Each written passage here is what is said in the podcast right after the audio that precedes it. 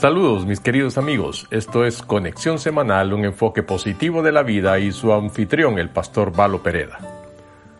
Debemos abrir nuestro corazón y nuestra mente a la creatividad. Esta pandemia nos ha dejado los recursos devastados y es necesario que nos pongamos de pie, veamos cómo vamos a salir adelante. Es verdad que se necesitan recursos monetarios para empezar negocios, pero si confiamos en el Señor, Él puede abrirnos puertas en donde parece que no hay y la oportunidad donde parece que no hay ninguna. Solamente no perdamos la esperanza. Recordemos lo que Jesús nos enseña en su palabra. Pidan y se les dará, busquen y encontrarán, llamen y se les abrirá. Pero ponga atención a los pasos a seguir. No basta con solo pedir, sino que una vez que oraste y pediste, sal a buscar, pero con el deseo de encontrar.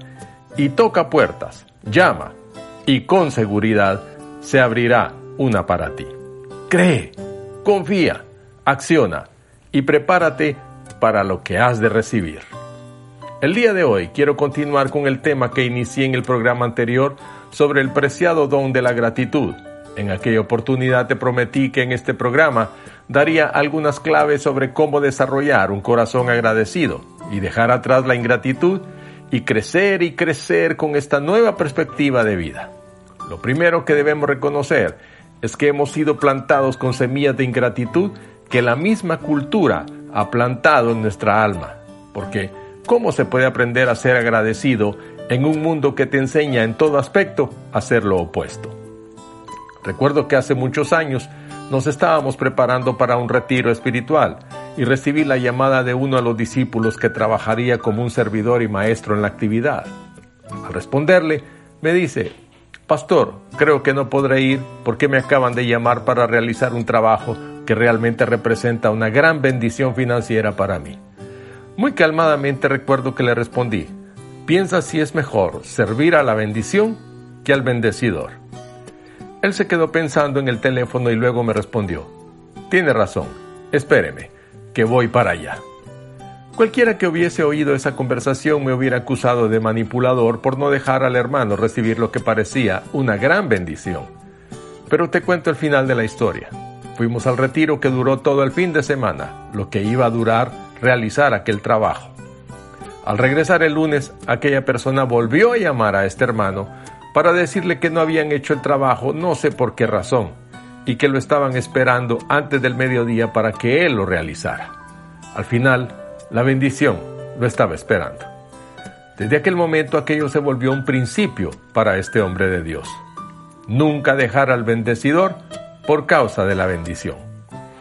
Y eso está en línea con lo que nos enseña la palabra de Dios. Porque nosotros deberíamos convertir en una oportunidad para adorar a Dios todo lo bueno de nuestras vidas, porque al hacerlo estamos reconociendo al dador de los dones. El apóstol Santiago dice en su carta, Toda buena dádiva y todo don perfecto desciende de lo alto. Si todo lo bueno que recibimos viene de Dios, ¿por qué no darle a Dios todo el mérito?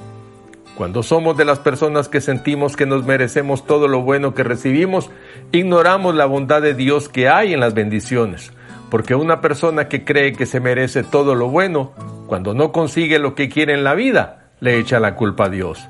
Pero si cuando recibimos bendiciones las convertimos en alabanza, eso nos enseña a cultivar la gratitud. Esto también entrena nuestros corazones para ser conscientes en todo momento de la bondad de Dios. Porque cualquier bendición que no se convierte en alabanza a Dios puede llegar a convertirse en orgullo. Pensamos que nos lo hemos ganado, que lo merecemos o que somos dignos de ella. Eso es orgullo. Y el orgullo nos aleja de Dios porque dice claramente en la escritura que Dios mira de lejos a los orgullosos, que Dios se opone a ellos. Pero la buena noticia es que Él da gracia a los humildes. Para decirlo de otra manera, a Dios le caen bien los humildes. Así como el orgullo lo disgusta, la alabanza lo deleita.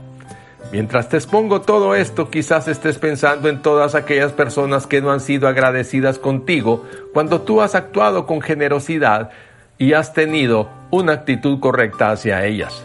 Pero déjame contarte de un hombre como nosotros, quien modeló la actitud correcta hacia la ingratitud mejor que nadie. un hombre que es probable haya sido víctima de la ingratitud material, relacional o circunstancial, con motivos para quejarse que a cambio de todo lo que había dado por Cristo, había recibido tan poca gratitud. Él mismo nos cuenta en su segunda carta a los Corintios que le pasó de todo, golpeado, azotado, traicionado, naufragado, apedreado, encarcelado y hasta dejado por muerto. Pero lejos de culpar a Dios, optó por centrarse en lo que tenía. En su agradecimiento, Pablo descubrió el secreto de la alegría. Esto no era una respuesta natural para él como no lo será para nosotros. Como lo describe en sus propias palabras, tuvo que aprender el contentamiento, la gratitud y la alabanza. Escucha sus palabras. No lo digo porque tenga escasez, pues he aprendido a contentarme cualquiera que sea mi situación. Sé vivir humildemente y sé tener abundancia. En todo y por todo estoy enseñado, así para estar saciado como para tener hambre, así para tener abundancia como para padecer necesidad. Todo lo puedo en Cristo que me fortalece. ¿Lo recuerdas? sobre todo por la última frase, ¿verdad?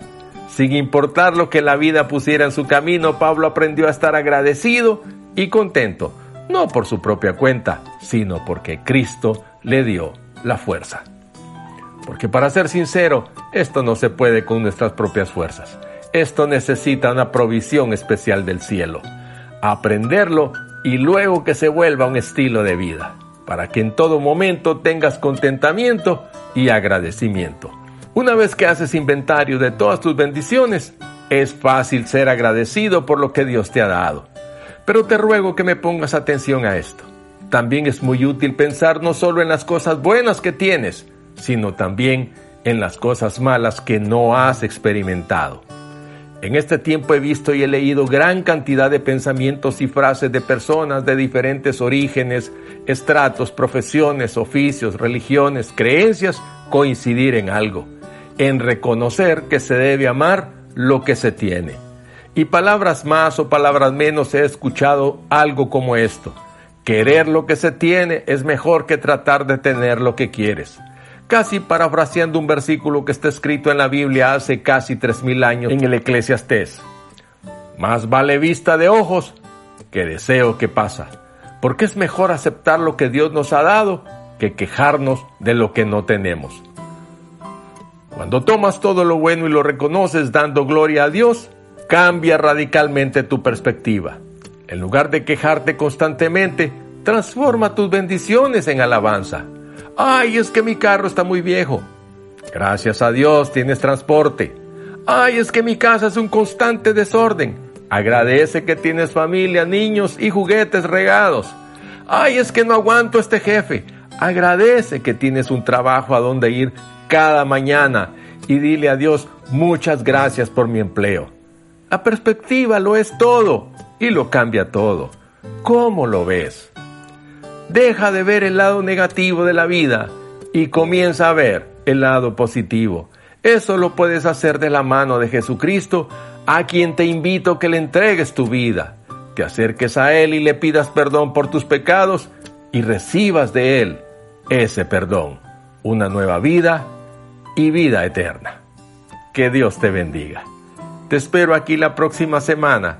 Será muy grato para mí que sigamos en conexión. Síguenos en nuestras redes sociales como Iglesia La Casa de mi Padre Panamá en Facebook, Instagram y YouTube y no te pierdas la transmisión del domingo a las 10.45 de la mañana. Para copias de este y otros programas de la serie, entra en Spotify y en Evox y compártelos con tus amigos y familiares. Mientras nos volvemos a encontrar, recibe un gran abrazo y muchas bendiciones en Cristo para ti y tu familia. Y nunca, nunca olvides que Jesús te ama y yo también.